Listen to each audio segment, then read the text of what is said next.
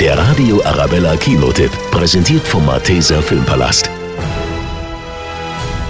Hinter jedem erfolgreichen Mann steht eine starke Frau. Ein Sprichwort, das wie geschaffen ist für das Familiendrama Die Frau des Nobelpreisträgers.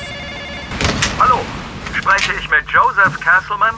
Ja, Es ist mir eine große Ehre, Ihnen mitteilen zu dürfen, dass Sie den diesjährigen Nobelpreis für Literatur erhalten werden. sag mir bitte, dass das alles kein Scherz ist. Es passiert wirklich, Schatz. Jetzt will ein Reporter eine Biografie über den Nobelpreisträger schreiben. Er wühlt in der Familiengeschichte und kommt einem gut gehüteten Geheimnis auf die Schliche. Ich habe Joes frühere Arbeiten gelesen. Sehr seltsam, wie viel besser er schreibt, seitdem er sie kennengelernt hat. Die Frau des Nobelpreisträgers ist absolut Oscar-verdächtig.